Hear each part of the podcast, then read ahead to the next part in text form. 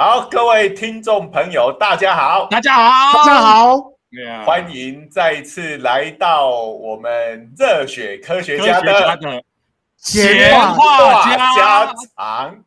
你干嘛停顿那么久啊？害我就赶不上。每个人都在等别人。好，这个就是呃，大家都期待对方会慢。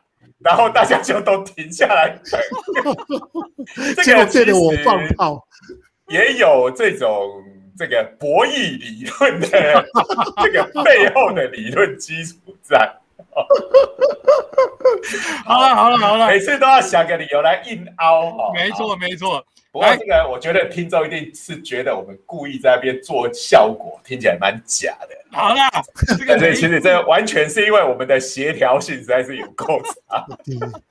随着年纪越来越大，随着年纪越来越大，协调性越来越差。好，趁我们还没有完全展现出失智的状态，来来来，人自我介绍，对不对？好，来，我是东海大学应用物理系的施启林老师，我是中原大学物理系的许金林许老师，嗯，我是政治大学传播学院的兼任讲师九九，哎呀，也兼任路人，哈哈哈哈哈哈！你看，把话都讲得很顺哈，表示我们没有老年痴呆症，你赶快要强调一下。对，这个到了我们这种，我们三个加起来已经超过一百五十岁了。到了我们这种年龄，哈，这种年龄的问题其实都开始敏感起来了。没错，非常敏感。哎。大家什么打个疫苗啊？大家就要在那边比赛谁的副作用比较严重啊之类的。哦，那这个是很幼稚的小孩子行为。但是都是老人在玩啊，真是奇怪。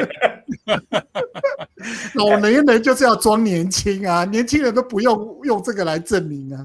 不过哈，我真的有一个很深的感觉哈，就是想想看，我们年轻的时候，我们的长辈啊，像我们说。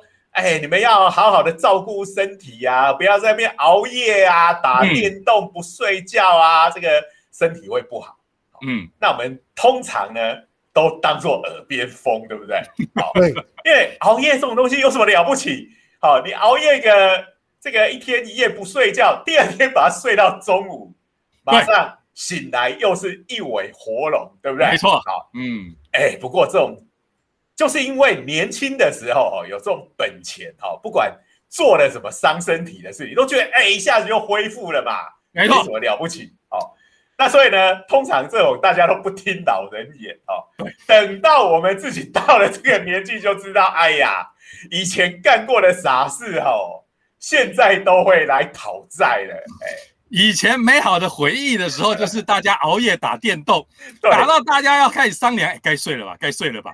可是呢，大家去睡觉的时候都有一种危机意识，怕我在睡觉的时候，同学就偷偷的打开这个主机，然后呢就偷偷的打了，而且还破关，把破关画面都先看完了。所以呢，你们我们以前要睡觉的时候，就要一个人把卡带藏起来，另外一个人要把这一个。秘籍，因为我们那时候日文都不是很好哈，所以呢，这个要打电就一定要参买那个攻略本，把攻略本那个照着攻略本玩。所以一个人藏卡带，一个人藏秘籍哈，要两个凑齐，游戏才能够继续往下。这个好像以前我们在看那个猎杀红色十月号的那个电影，有没有？它是一个那个核子潜艇啊。对，然后那个那个主角就是那个老帅哥史恩康纳，史恩康纳来，嗯，那那个核子潜艇，它上面是哇，那个都是一艘潜艇就可以毁灭全世界的那种等级哈，它上面都搭载了几十颗的这种核子飞弹，每一颗上面又还都是八个十个弹头这种等级哦，那个光是想起来就非常的可怕。嗯，那搭档也会怕说，哎，万一这个舰长抓狂起来，这个不管三七二十一，这个按钮就把它按下去，岂不是马上整个世界就毁了吗？对，所有的安全的措施，嗯，这种安全措施应该世界的各种核弹装置上面应该都有吧，免得有谁发了神经，一个人就把世界给炸了，对不对？对对对对对，所以绝大部分都要 double 亢奋。对对对，所以你看那时候玩 game，你看有多么重要，对不对？简直像是要发射核弹这么这么严重的事情。我有卡夹卡带，我我也有攻略本，两个合在一起，好，我们继续破关吧。不过我觉得所谓的时代的眼泪，就是现在的小朋友可能第一个不知道什么是卡夹，第二个不知道什么是攻略本。我我跟你讲，卡夹他可能还会记得，因为现在的卡夹比较小。像 Switch 就好小一片，它还是有类似。不过现在很多都是可以用网络直接，连游戏都是 download。那个叫做数位版，可是很多人不想买数位版。还是有卡夹版，有有有有有，你去外面买，它还有一个小片，其实有点像我们的 SD 卡这样子，直接插进去。对，好，那那你刚才提到的还是说，哦，这个传统的概念，我可以告诉你，现在的小朋友连打 game 他都不打了。他直接看人家直播组直接玩给他看，对对对对对对对啊！你记得以前顶尖电器王还有什么代打机器人？见鬼了！现在根本不需代打机器人，是真能帮你代打。我们今天聊这个话题，要强调一件事情是，我们也年轻过，对不对？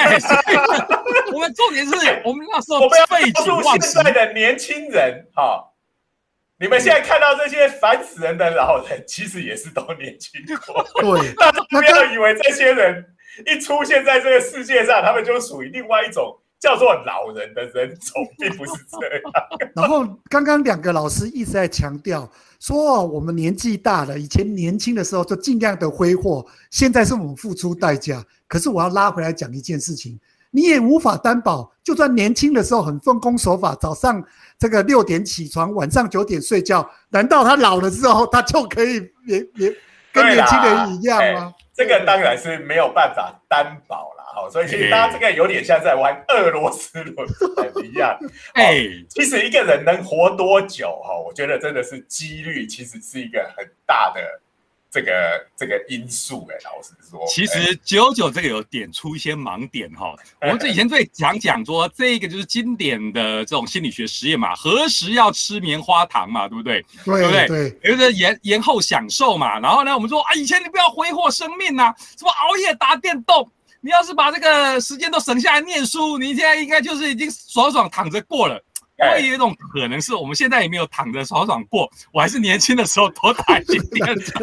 这个就是我们在台语里头有个谚语哈，叫做“嚼细看牙西罗家”，就是有点及时行乐的味道。好，这些姑且不论哈，我们讲的就是要来讲这个敏感的话题，嗯，就是关于老啊老化以及这个寿命的问题啊。不过啊，姑且年轻的时候怎么想哦？不过到我们这个年纪的话，养生绝对又是一个哎，我们同学会啦，这个同老师们聚在一起必聊的话题。我们真的是得面对，要设法延长生命哦。这个是每个人都会关心的话题。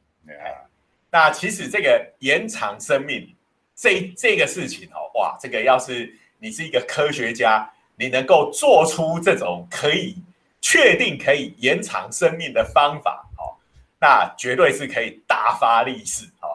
当科学家是赚不了钱的，但是如果你发现了可以延长生命的方法，哎，这个应该是会非常的有卖点哦。没错，世界上有钱人非常多，那有钱人因为他钱很多嘛，他生活过超爽的。那他当然希望活久一点吧，没错，对不对？就可以这么爽的生活，就可以过很久吧，对不对？好，所以这个东西绝对有搞头，好，没错。那我们今天要来介绍的就是一个研究，哇，有个科学团队真的发现了这个可能是一个延长寿命的方法。等一下，等一下，等一下，所以我们先让这个各听众朋友了解一下，我们现在到底人可以活多久？这个我们应该有一些。客观的数字在调查嘛，对不对？对对对对对我自己自己要心里有一个谱，对不对？而且这个调查其实，哎，各国一定在做调查。就算是你不想知道，我跟你讲，保险公司都会帮你调查的清清楚楚。因为各国如果没记错啊，九九应该是最熟最快的嘛，对不对？各国保险公司他要要获利，他一定得搞清楚。这个投保人，你的生命预估了多少？还稳赚不赔嘛？他其实就根据你的平均年龄那边就开始画一条线。对，然后呢，往上啾啾会觉得这个是他的管区，对不对？好，因为啾啾是商管专业的。嗯，可是我要提醒大家一件事情，这个所谓的人寿保险，然后知道要去调查人可以活多久，然后来计算保费这件事情。其实是物理学家的贡献，对对对对。对不起，我们要强调，又是万恶的物理学家啊，什么事都要管哈。而且这个人一定大家都有听过，即使你不是物理学家哦，因为大家都听过一颗我们太阳系里头一个很有名的天体，叫做哈雷彗星，有没有？好，每隔七十六年就会这个我们地球上就可以看到一次。其实，在我们高中的时候来过啊，我们以前有聊过这个话题，就是我们人有生应该只能看一次。以人类现在的寿命，哇，非常符合今天的话题。不过，如果你是刚好这个你的年纪刚好，然后你又活得够久的话，是有机会可以看到两次的嘛，对不对？因为七十六年嘛，对不对？那假如是你已经会看哈雷彗星，哎，只要你是个小学生，七八岁以上。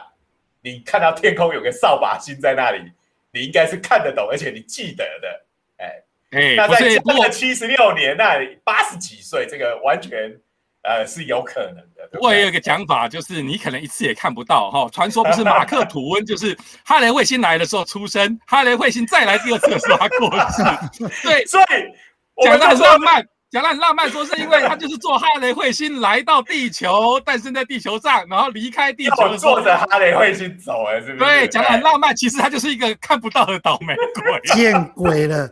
你们都把这种东西想得太过浪漫。你们是没有看过你的名字啊？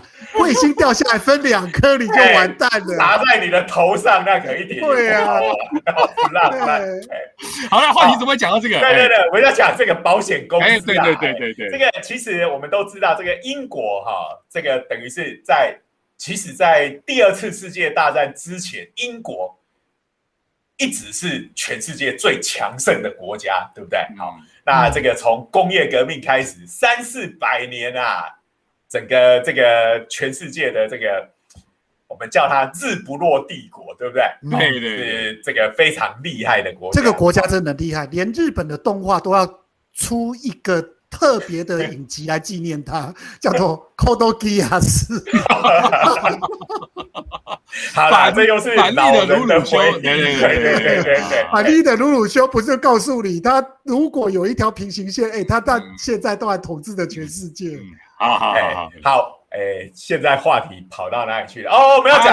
英国现代的金融保险业其实也都是从英国那边发展出来的。嗯，那所以以前的英国皇室呢，其实就会卖保险给老百姓这样子啊，就是这个保险嘛，就是你平常大家就交交钱给政府，然后你要是死掉的话，政府就会付给你一笔这个赔偿金、安家费啊，这就保险的概念。但以前钱都是乱收，也是乱给的。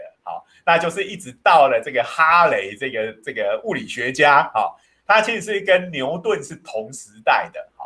那他去这个调查了一个小镇里面，哈，在他们教堂里头有非常详细的出生跟死亡的资料，然后他再加上这些呃几率的理论，哎，他就提出了一个这种人寿保险的保险费到底应该要怎么收，嗯，才是合理的方法。嗯，所以其实这个大家看到物理学家要尊敬一点哦，他什么事都管，什么事都会哦。对，然后呢，就让保险公司赚大钱。对对，好像也没有听说哈雷有因此赚大钱，这其实就是身为物理学家可悲的地方。好，所以我们来来来，保险公司虽然最清楚啊，不过现在各个政府应该做类似的事情。来，台湾的这个寿命大概是多少啊？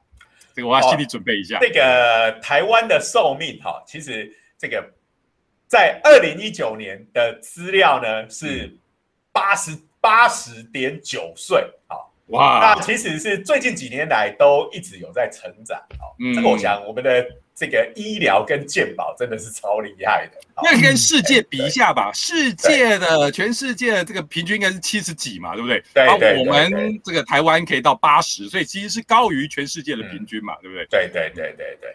可是我们要指出一个残酷的事实，嗯，各位男性同胞，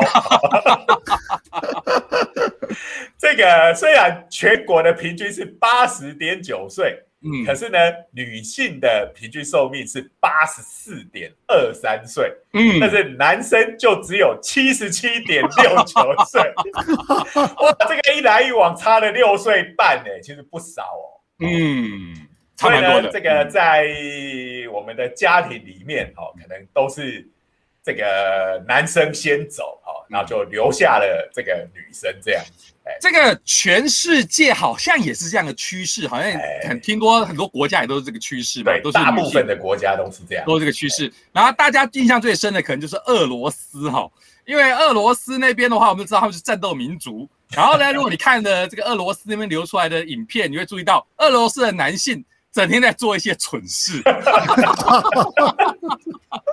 难怪俄罗斯男性都死得早，整天在做蠢事，在挑战有的没有的，什么冬天脱光光喝的伏特加，然后从冷冻的那个桥，冰冻冻这个桥上面往下跳，跳进冷冻的河里哦。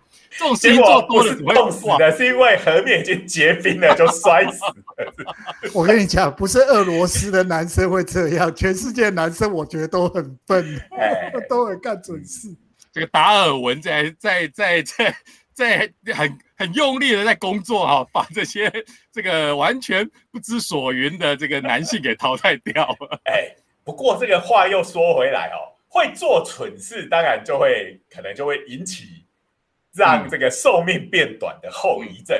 可是这个也比较具有冒险泛滥的精神，然后这倒也是会开有一些比较开拓性的工作。嗯，那相对来讲，其实台湾人在这一块是比较保守一点的。嗯，所以台湾人一方面呢，我们说开创性比较不足，但是好处就是可以活久一点。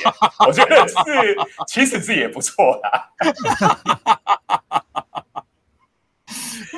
好，这个。这个这个就几率上面的话，这个台湾应该记求就是从几率分布上面，总有一些比较开创的人，对不对？然后我们就祝福他，然后他要开创成功了。我们台湾人还有一个特性，就是一窝蜂跟跟上。对对对，不错，这听起来挺不错的。就是风险给别人担，然后我就 copy 他开创出来的东西。所以基本上 台湾人是属于保险商咯，反正开拓的事情别人做，我们就在那边收割割韭菜就好了。好，这个真的是每个国家有不同的民族性，嗯，不过真的共同的特征就是女生一定活得比男生久。对。刚才讲的这个男性专门做傻事，应该也只是因素之一嘛，哈。虽然我们常常讲说，这应该就是这个，我们常常讲说，这是男性激素，这个男性激素我们被荷尔蒙影响哦。这个另外一个说法就是精虫充脑。说起来，就一个生物来讲，你要去追女生嘛，总要做出一些能够夸耀你的雄性雄风的这个动。动动作嘛，所以呢，雄性激素会鼓励你去做一些傻事，听起来也是理所当然。对，其实他做这种傻事是有大义名分的，就是为了基因的传承以及生物的多样性。没错，让他能够吸引到异性，把后代传下去，即使是这个个体的生命因此而牺牲。也在所不惜。哥哥哥，两位老师是伟大的情操。两个老师，两位老师，我不认为是这样。我想想看哦，如果台湾的男生学俄罗斯男生，在这冬天里面脱光衣服，喝着伏特加去跳绝壁的海，女生早就距离千里之外了，谁还会理你呀？好好，任何事情对都有一个所谓的适当，好不好？所以，我们今天来，我们。每人大家都会觉得我们这个三个中年人都要每天都玩梗，所以我们要点给一点正经的建议哈，就是就是说你在生存竞争上面最佳的策略就是要适当的进取，我是讲的是男性啊哈，适当的进取表现你的男性雄风，但是不要过头去做傻事哈。这让我联想到就是比如说这个在波士顿的时候，我们看那个龙虾，你知道那波士顿龙虾他们捕龙虾的时候用一个龙虾尺去量哈，这个龙虾。虾虾尺去量，就是要量一个那个那个适当的长度，OK，然后然后来呃来来吃。好了，这个这个要是你这个龙虾这个长得太太太小的话，OK，那基本上就是诶会会会被就被淘汰掉啊，没有人要嘛，对不对？然后如果这个不够进取的话，那大概在这个就就是刚才就被淘汰了啊。太太过跟他打的话，那大概寿命也是活不长嘛哦。所以呢，我们这个从龙虾那边学到就是。哎，你就要适当的这种，就长得太大只就被吃掉了，长得太小只没有办法跟你的同类竞争。没错，没错，就是这个道理。获得母龙虾的青睐。没错，对对对对对对。这些老师，我还要吐槽你这件事情。我到波士顿去人家那个餐厅介绍我吃龙虾，最好是一点五磅，他说是最好吃的龙虾的这这这尺寸。所以这些龙虾，你记得刚刚好到一点五磅的时候，就死的最惨烈的。恭喜这些龙虾赢得了生存竞争，然后被我拿来吃掉，吃掉了。好在龙虾听不到我们的 podcast，我会觉得我在骗他。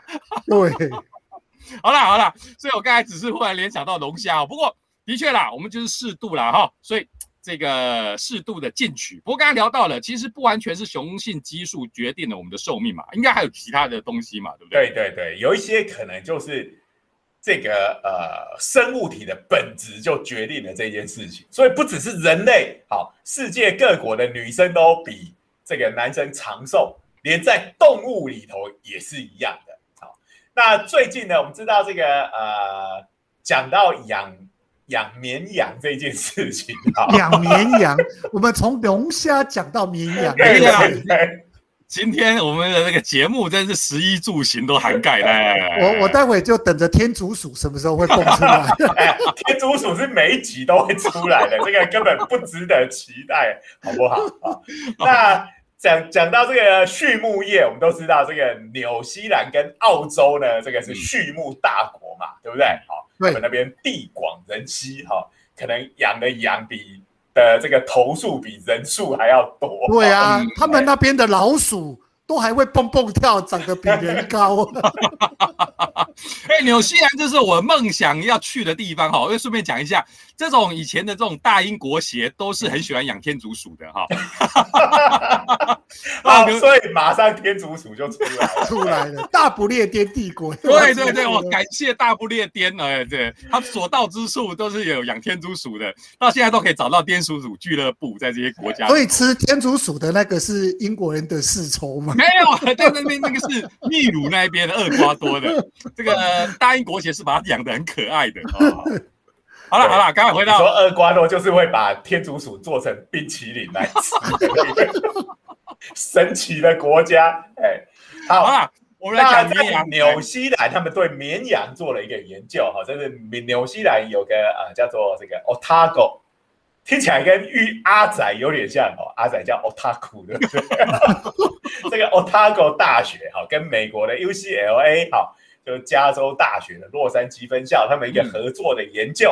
好，那针对绵羊的寿命，好，那绵羊这种动物呢，也是一样，母绵羊活得比公绵羊要来得久。好，嗯，那他们做了研究呢，就发现了一个可以让。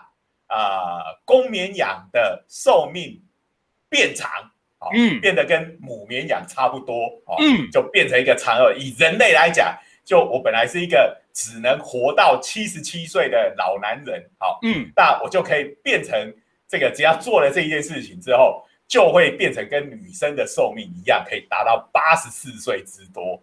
太棒了，我们人类快学嘛！你赶快学。我们刚刚不是讲说这个东西绝对有赚头啊？哎，可是呢，呃，根据钢之炼金术师，好，等价交换。对，我们在前几集才刚讲过那个大哥哥来玩吧，对不对？哎，等价交换原则，好，大家如果以为你很轻松的就能够让你延年益寿。这个想法就太天真了，哈，这个要把寿命延长，他们的结论是，就是把这个公绵羊给阉了，阉掉，把蛋蛋割掉的意思，哇，听听起来就一阵痛的感觉，对呀，所以恐怕就有好多有趣的事情就因此而不能做 了，所所所以施老师的意思是。东方不败可以活得比较久，就是。可是因为他割掉之后继续好勇斗狠，所以其实还是没有 没有活很久啊。那我们刚刚讲嘛，哎，这个因为这个呃雄性的睾丸，其实主主要就是这个呃雄性激素的来源嘛，好，所以这个我们呃可能就会非常理所当然的觉得说，哎，我们刚刚讲说这个雄性比较会做傻事，为了要。这个吸引雌性的注意，好，所以做一些傻事而危及自己的生命，哈，他会会比较有这样子的冲动。不过，我们今天要讲的这件事情呢，虽然跟雄性激素也有关系，但是倒是跟刚才讲的那些危险行为是没有关系的，好，跟他体内发生的一些事情是有关系的。所以意思不是说。这一个绵羊阉割以后，他就不要逞凶斗狠，就不会和伏特加从桥上掉下去。对对对对，他就会变变得一个就是比较像呃刻板印象中女性化那种比较文静、比较这个不会到处乱跑做傻事，可是导致危及自己的生命。我们要讲的不是这件事情，不是这样否定啊！对对对对，我们不是这个原因。当然，这个原因显然也是会影响寿命，我们同意。但是这个是有另外生物上的理由，好，这个跟我们的 DNA 哦有关，哦，这个东西有个听起来很厉害的名字，叫做表观遗传学。嗯嗯，啊，我们知道那些 DNA 啊，遗传学那个现在国中生就有教了嘛，对不对？这个大家都有学过那个什么的显性隐性啊，对对对那些东西，那个是遗传学。好，那我们以前呢，呃，那时候这个遗传学刚开始发展出来的时候，哇，其实我们人类对于未来又看到一种这个呃，有一种想象，就是说啊，原有有的比较悲悲观的人就觉得说。我的一生已经被我的 DNA 所决定了嘛，对不对？这有所谓的基因决定论，对不对？嗯，你是什么基因已经决定了你的命运，所以你就可能会说啊，我不想努力了，跟你的阿姨说。躺平主义哈，对对对对对对，哎，这最近好像也挺流行，哎，所以最近那个好勇斗狠已经越来越不流行。好，那这个表观遗传学呢，它其实提供了另外一个解释。因为我们当然知道，就是说所谓的基因基不是基因啊，基因决定论就是你的基因会决定你的人生。但是呢，哎，现在的研究就发现，其实后天你的环境的影响，好，其实它会改变基因的活动。嗯嗯，哎。那这个是怎么一回事呢？因为基因它其实是一组遗传密码，好像就是我们大概都有学过，它是呃一堆什么 A T C G 这样子的排列，像密码一样的东西。对对对，御宅御宅族的基因就在这里面，A C G 都在里面的。A C G T 啊，T 就是透一啊，A 是 Animation 动画，对，C 是 Comics。Game 跟投影对，跟投影简直在讲我家里有的收藏品嘛！开玩笑，这个人类的基因就潜藏着御宅的这个血 血脉在里面。最近我觉得全人类都有阿宅化的倾向哈。我们看到最近这个奥运里面的那个运动员哦。每个都在那边玩阿宅梗，哎，开玩笑，世界各地，对不对？你别看那个鲁夫都来了，直接开二档。嗯，对，有各式各样的这个阿宅梗。好，这个以上都是题外话，跟今天的主题没有关系。这个才是重点吧？你要想的莱姆，你知道那那个。这个这个刀剑神域，哎，里面都跑出来了嘞，帮我们拿了一个银牌回来，哎，对不对？那是什么射箭是不是？还是？对对对对，射箭。他会念那个 什么 Stella 还是什么？对对，就是 Stella，对啊，没错，Stella，对对对，那个是那个 Fate 里面的啊，Fate，对对对，哎哎，Fate 这个作品，我其实只有看。上次 Zero 老师叫我看的魏公家的厨房，哎，看他们在那边煮菜挺疗愈的。我跟你讲，那个作画品质可是不得了啊！但是他的本传完全没看，没关系。那个其实他本传是游戏啊，所以你基本上你错过也无所谓。好，那呃，好讲到哪里去了？哈，好，那这个 DNA 这个东西，我们知道上面有很多基因。好，那基因如何去改变我们这个人的身体的内部？好的，这些呃，你是怎么生长啊？然后你到底会不会生病啊？你能活多久？它怎么影响？好，就是说这个基因会表达或者是不表达。好，那我们人类大概整个的 DNA 这个系统里面，大概有两万五千个基因左右。好，那很多基因就是对应到蛋白质的制造。好，那比如说，假如说，诶，我们知道这个如果有胰岛素缺乏的人，他就会有糖尿病，对不对？好，对，那胰岛素就有一个对应的基因，好，就是专门在制造胰岛素的。这个胰岛素的基因如果被开启的话，我们的身体才会开始制造胰岛素。那这个基因如果坏掉的话，它就不制造了，好，那就会得糖尿病。简简单的说就是这样啊，当然人体是远比这个复杂很多。嗯嗯嗯。那所以就是说我们的基因写在那边，但是。会随着我们体内的环境好的不一样，它就会这些基因的开关就有可能被打开，或者是被关闭。嗯，那关闭这些基因，其中一个方式就是所谓的甲基化。哦，我觉得这一集术语好多，对，超多的。刚才是什么 表观学？哎，我看啾啾在旁边露出茫然的表茫然的的表情。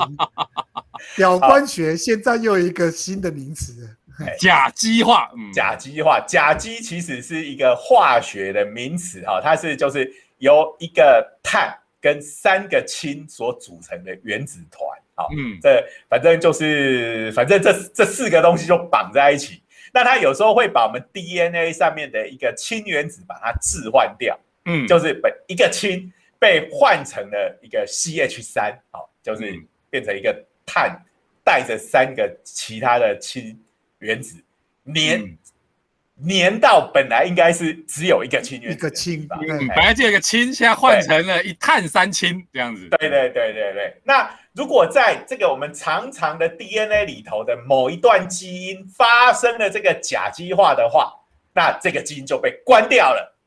它就不会去打开去执行它该做的事情，比如说去合成某一种蛋白质这样子。嗯，那所以我们你看，你可以想想看，我们身上两万五千个这种基因的开关，好，那在不同的细胞里头，它正常的工作就是有一些要开，有一些要关，好，那但是有一些就是用这个甲基化这种过程来控制它打开或者是不打开。嗯，好，那这个东西又跟呃，动物的寿命有什么关系呢？好，其实我们的 DNA 上面它呃有多少地方被甲基化啊？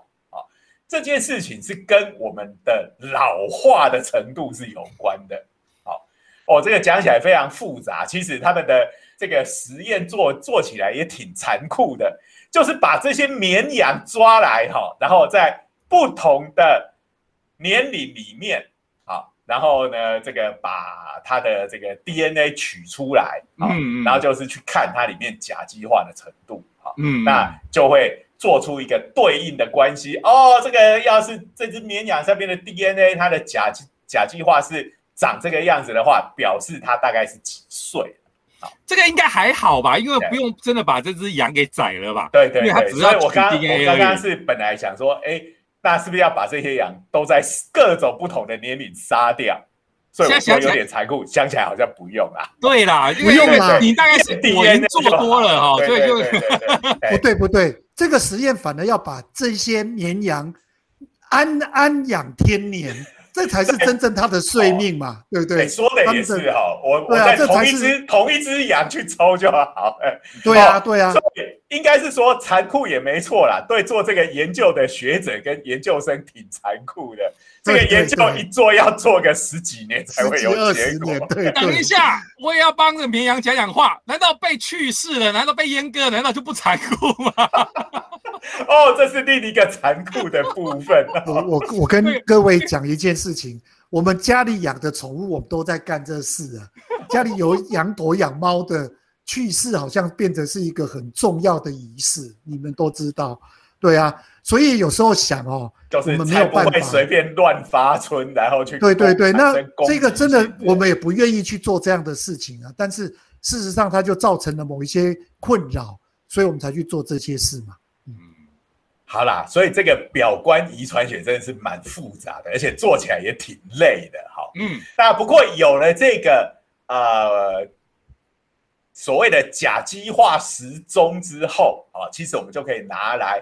呃，衡量这只动物老化的程度啊，嗯，那然后呢，这个研究团队他们又对这个呃公的绵羊跟母的绵羊，它们的甲基化的情况去做比对，哎，就发现这个呃母的绵羊哈，它们的里头的 DNA。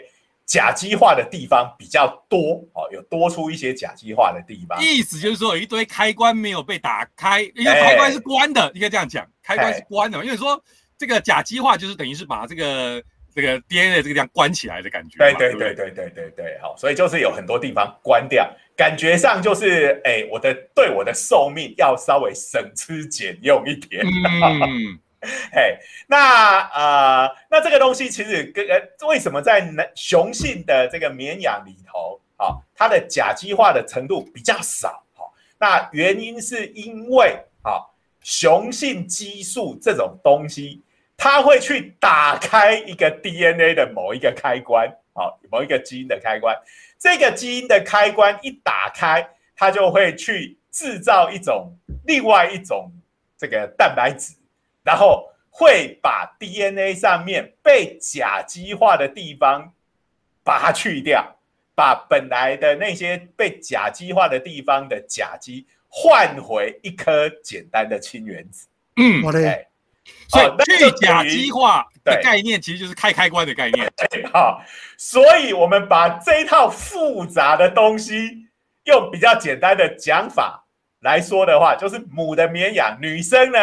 它的 DNA 那个基因上面有比较多地方，它的基因的开关是被关掉的，关掉的。然后这个我们就说男生就比较手贱，哦，又喜欢这个呃随便袖珍哈，看到什么都 看到什么开关关着，一定要去把它打开看看。哦，这是自爆开关吗？我来看看，不 小心就按到自爆按钮这样子，好，所以就变成把。他也不是自愿的，他的雄性激素就会去做这件事情。哈，除了会驱使这个生物的本体去干傻事之外，还会去把 DNA 里面本来关闭的一些开关把它打开。好，那这些可能有部分的开关就是跟老化的机制有关。嗯嗯，所以这个雄性的这个呃绵羊呢，哎就。老的比较快，当然你就死的比较快。好，这个关于老化的东西跟 DNA 有关，其实以前就有一些研究嘛，就跟说 DNA 的端粒是有关的嘛，对不对？对，就是说我们的复制的时候，这个端粒就会越来越短嘛，对不对？所以呢，最后你的生命就是这个端粒都没有了以后，这个端粒是不是要解释一下？就有居然没有发问。这个 DNA 是一个很长的分子，好，那这个呃，我们的细胞，好，我们。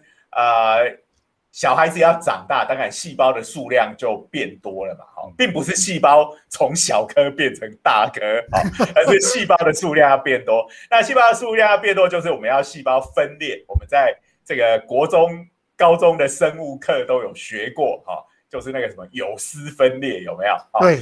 那分裂的过程中就会有染色体要复制，DNA 要复制。好，那这个复制的过程，它其实是一连串很复杂的生化反应，但它会做一件事情，就会把这个 DNA 的两头剪掉一小段，每次复制都会把这个 DNA 的两端剪掉一小段。好，那这边剪掉的那个片段呢，好叫做端粒，它是一个 DNA 里面重复的序列。好，那每一次的细胞分裂，每一次的复制就会剪掉一小段。好那呃，我们长大之后，好，虽然不像小孩子这个呃细胞生的那么快，可是我们还是会有新陈代谢啊，对不对？好，我们这个我们有看工作细胞就知道，最近有蛮蛮常讲到这个的。好，我们的这个比如说血液里面的血球经常要更新嘛，哈，嗯，然后我们的这个皮肤也有很多的皮屑，哦，会掉啊，然后黏膜哈、胃壁呀里面，好，因为那个化学反应非常激烈，好，细胞也是经常要换新的，好，那这个都要进行这个。细胞的复制，那每一次的复制就会造成我们的 DNA 被剪掉一小段，这听起来其实有点可怕。没错，那它这个最外面这个端粒呢，虽然它不直接在我们的这个生命体里面的生化反应产生作用，但是它等于是保护着这个 DNA 的本体。好，那每次一复制就剪掉一小段，一复制又剪掉一小段。那这就代表我们这这个细胞的复制的次数是有限的。好，你当你复制到一个程度，你旁边的端粒都被剪光光了，那就会伤到 DNA 的本体，就被剪坏了。那最后这一次的复制就会失败，好，细胞就死掉了，就挂了。对对对，嗯。那所以这个呃，我们其实也有一些生物，这个也已经证实说，我们去。可以去看它的端粒还剩下多少，哦，就可以去预测你的寿命。哎，这听起来有点可怕哎！把人把你的这个 DNA 抽出来，看一下你的端粒还剩多长。这个听起来就是一个倒数计时的概念，知道吗？有有一种有一种在身上被装了定时炸弹的感觉。哎，那那个端粒就是卡通里面的炸弹，不是都一颗？黑黑的铁球，嗯，然后外面有一根引信在那边烧，对不对？对对对对，那个已经烧光的这铁球就爆炸了，哦，嗯，这个我们的端粒就好像那一根引信一样，越烧越短。所以我们的养生基本上就是尽量让它烧慢一点点，我们在上面洒水啦，然后呢想办法啊，让让它烧的慢一点点啦，这样子。其实我们做的事就像这样子嘛，就是这样嘛。我们所谓的养生是不是就是尽量不要去做一些。会把身上的细胞杀死的事情啊，比如说你太爱吃麻辣锅，你可能你的胃壁的细胞就容易死掉，对不对啊？那死掉就会需要再复制来修补，一复制端粒就少掉一段了哦，好可怕哦，对不对？哎，那各种的外伤，哈，被割伤还是你骑车会跌倒擦伤，是不是？你的这个呃皮肤啊、肌肉的细胞也都需要再生，把那个伤口给填满嘛，对不对？哎，嗯，断力又少一段了哦，对不对？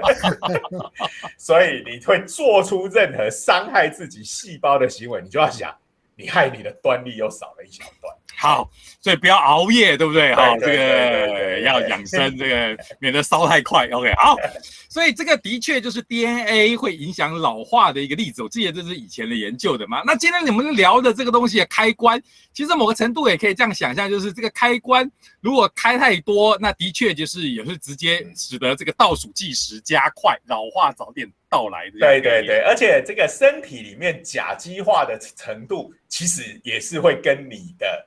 这个呃生活习惯是有关系的，好，嗯，那所以这个是一一些在遗传学上哎比较新的进展，这个所谓的表观遗传学，好，那所以呢，当我们把这个绵羊给淹了之后，终于要又回到这个疼痛的话题，他的这个哦，这每次讲到这个动词就会。这个身为男生心里就会抖一下这样子啊，那啊，所以这个就没有了这些男性激素啊，那就不会去打开那个会清除甲基化啊，然后导致把一些跟老化相关的基因的开关打开这件事情啊，嗯，那会让这只雄性的这个绵羊呢啊，它的这个。DNA 它的甲基化的程度就变得跟雌性类似啊，那它的寿命啊，有经过这个阉割的这个公绵羊啊，它们的寿命也都能够拉长到这个跟呃这个母羊差不多的这样子的年龄啊。嗯，那羊到底可以活多久啊？这个羊哈，像这个他们里面最这个实验里头最成功的，好是一只。这个公羊哈，这名字叫史瑞克，史瑞克，我不晓得他们有多讨厌这部动画，是不是讨厌吧？这致敬啊。对，公羊的平均寿命是十年左右，好，是大概十年，好。那这个呃阉掉之后，哇，这只史瑞克活了十六年之久，哦，哇，这是里面里面活最久的一只，哦。所以以如果是等比例的话，我们人类如果也是这样子的话，那差不多可以活到一百三十几岁嘛，对不对？从八十几岁活到一百三十几岁。不过这个可能是呃比较这个所谓的统计上的离群点啊，是最高的例子。对对对对，是最高的一个。好，嗯，哎，不过在这个这个新闻里头倒是没有说正常的母羊可以活几岁。但是确定的是，比公羊还要来得长。好，嗯嗯，好，那啊，其实这里面啊，当然这个就是说会引起我们一般人注意的，就是哇，这个年龄变长了。嗯，哎，可惜付出的代价实在太大了。那但是它在学术上的价值呢，其实是建立了这个公羊跟母羊的所谓的这个表观遗传学时钟。好，这件事情啊，这个对于未来相关哈这个老化的研究其实是蛮重要的哈。那所谓的表观遗传学时钟，指的就是我们刚刚前面讲的哈，这个 DNA 哈，这个生物体里面的 DNA 甲基化的程度跟它的年龄之间的对应关系。嗯嗯嗯。虽然这一个我们说人类基本上是不可能做这个实验的嘛，对不对哈？可是以前。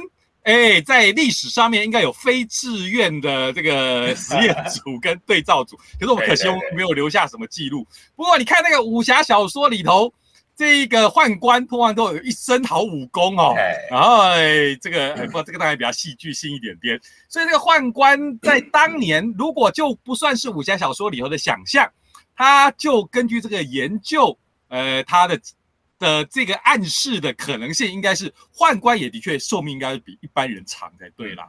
只是武侠小说里面的宦官，因为也都是一些好勇斗 虽然他已经没有雄性雄性激素了。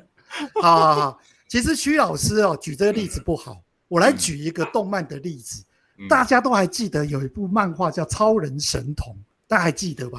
里面不是有个盖世大魔王？老了，你么要大家都记得吧？这也太老了。那个是我小学的时候横山光辉的名作，对不对？这有什么了不起？也是我 小学时候看的。最近有出新作吗？我说的最近是指二十年。你怎么这样子讲？二十年内他有出新作了，但是他只是旧作重拍翻拍而已。再讲一次，《超人神童》原名叫做《巴比伦二世》，是和山光辉的这个大师的杰作。他现在在天上微笑着看着我们啊！他他里面的故事不就是讲巴比伦二世对上了一个混世大魔王？有没有盖世魔王？那个叫幽冥的。那你想想看，幽冥跟他的大战。大战他不断的释放超能力，最后幽冥怎么挂掉的？是不是就老化？嗯，那这代表了一件事情，它里面一定有很多的甲基化不断的被去除，所以他的能力不断的发挥。有没有最后就导致老化的结果？所以这个幽冥要是有听到我们这个节目，他就把他自己给淹了。不是，当初台就可以就可以撑久一点。我可以跟你讲，当初台湾的翻译其实就已经预言了这整件事情。所以当时他的名字不翻作幽冥，翻作优美，事实上就是要把它女性化，希望能够去一些假基化。见鬼！但是没有用，没有用，对，还是导致不了，还是没有办法扭转他的命运。哎，从这部漫画就可以知道，这是一部警示的预言。好啊好啊，哇，转的真硬！我还在想说，这个超人神童跟那个印象中，在这部作品里头，并没有谁被淹掉。没错，开玩笑的，他自己在名字上面就已经被淹了，叫优美。哦，所以这个像，嗯，我们啊，我们要讲的，我现在要讲的，先声明一下，也没有什么人被淹啊。比如说像鼓励大家，比如说像这个小拳王这样的作品，在这个拳击擂台上面打到油尽灯枯，这个是不是也是因为这些男生在上面这个做这种格斗的竞赛？我看八成也是这个雄性激素大爆发。对，没错。那这个结果就是把 DNA 里面所有甲基放的甲基化的地方都清理的一干二净，二净，把所有的这个基因的能力全开，然后就把这个身体的能源给全部烧光光了，所以就迅速老化，变成全身。这个像是这个烧成灰一样的坐在雷来的旁边，哈，这个小拳王的名场面。开玩笑，你这些作品，还有我在用力的想，谁哪个小拳王哪个角色下体中了一拳啊？哎，你看，如果有这样子的事情发生，应该就会导致这个雄性荷尔蒙急速下降，好，然后就会停止这种。无谓的浪费生命能源的事情，就可以活久一点。哎，啊，所以真实世界哦，这个在人身上要检验这一次这个这个实验出来得到的结论，我想是很难。不过你刚才讲到了嘛，我们也许有其他的手段去影响这一个甲基化的过程嘛，对不对哈？对。虽然我也是也想到。虽然我们现在很少人会没事干去淹自己哈，不过 应该这个有事干也不会淹自己。有啦有啦，我讲的是像泰国，泰国的话，如果没记错的话，有一些人的变性其实是自愿性的，因为他他在变性的过程中，可能就把这种男性特征拿拿掉嘛，对不对？不过这边的样品数还有这种对照组，大概不是那么容易的哦，建立起这个就有实验显著性的这个实验这个 data。哦，让让大家可以比较。不过这个的确是有可能，不是？不过这要追踪这个东西应该也不容易啦。不过我想是这样子啦，好，就是呃，如果要用在人类身上，好，应该就是说，首先也是要来建立人类的甲基化时钟，好，这个表观遗传学时钟。然后我们要找到阉割以外的方法，来做这个 DNA 甲基化的调控。就可以透过这个代价来达到这个呃延年益寿的效果，可能比较是容易被世人好，特别是那些有钱人接受。这个很遗憾的，纽西兰这一次的研究恐怕是没有办法从这个呃。有钱人身上赚到钱哈，这个长长生不老秘方哈，大概对他们不会有什么吸引力。不过我们这边也要稍微讲一下，可能有一些听众朋友会有点误解，因为我们今天都环绕着这个阉割啊去世，所以这个表观遗遗传学其实不完全，你也说他不是在专门讲阉割这件事情，我们也讲掉，跟这个没有关系啦。他讲的阉割只是一个象征。对对，就是可能就是一种会影响你的 DNA 的手段。对，其实刚才施老师有讲，它是雄性激素导致的嘛。其实如果能够抑制雄性激素，应该就可以解决部分问题，也不一定要阉割啊。你这讲的就像是做化学阉割一样，不做物理阉割，你去降低雄性荷尔蒙。我们应该是说。有不用降低雄性荷尔蒙的方法，就可以调控甲基化。哈，这个刚接续一下，刚刚徐老师讲的，就是说表观遗传学。哈，这个是说我们的 DNA 其实在我们出生的时候就已经决定了嘛。哈，但是我们后天的生活习惯会导致 DNA 所处在的这个环境产生改变，造成它的基因表达或不表达。其中的一个机制是甲基化。这个是可以由后天来决定的，有很多手段，不限于阉割的手段，不限于阉割。刚 我想，刚刚徐老师要强调的是，对对对对对，你的各种生活习惯，你抽不抽烟，你喝不喝酒，你的饮食正不正常，睡眠习惯好不好，这个都会影响细胞的环境。好，会看你走的是工作细胞的这个。本传还是会走工作细胞 break break 那边好，这个是属于表观遗传学的部分。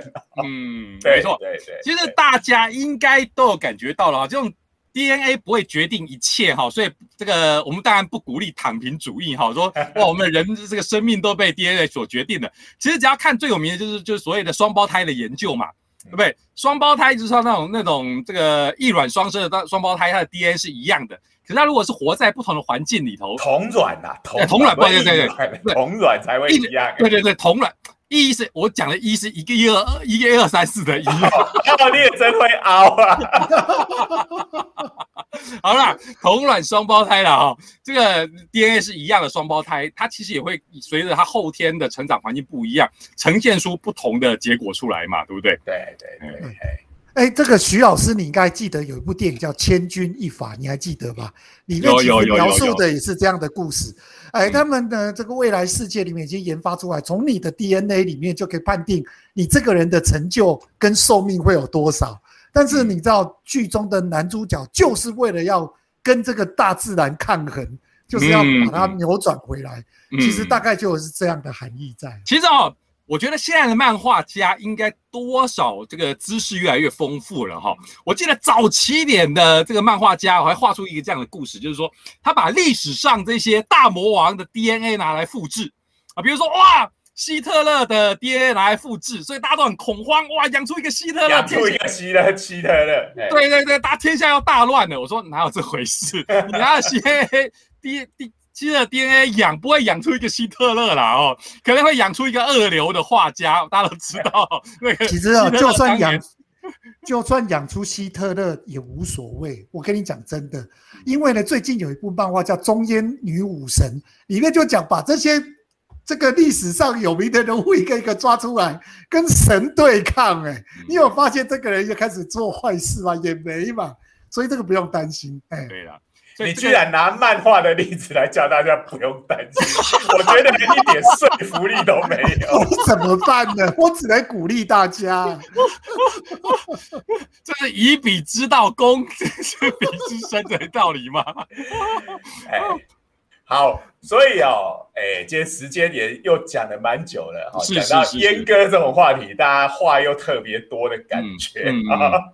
好，那总之呢，哎，在听我们节目的听众朋友哈，不管你是年轻的，好，还是跟我们年纪差不多的，甚至有比我们更年长的前辈，哈，嗯，请大家务必好好保重你的身体，没错。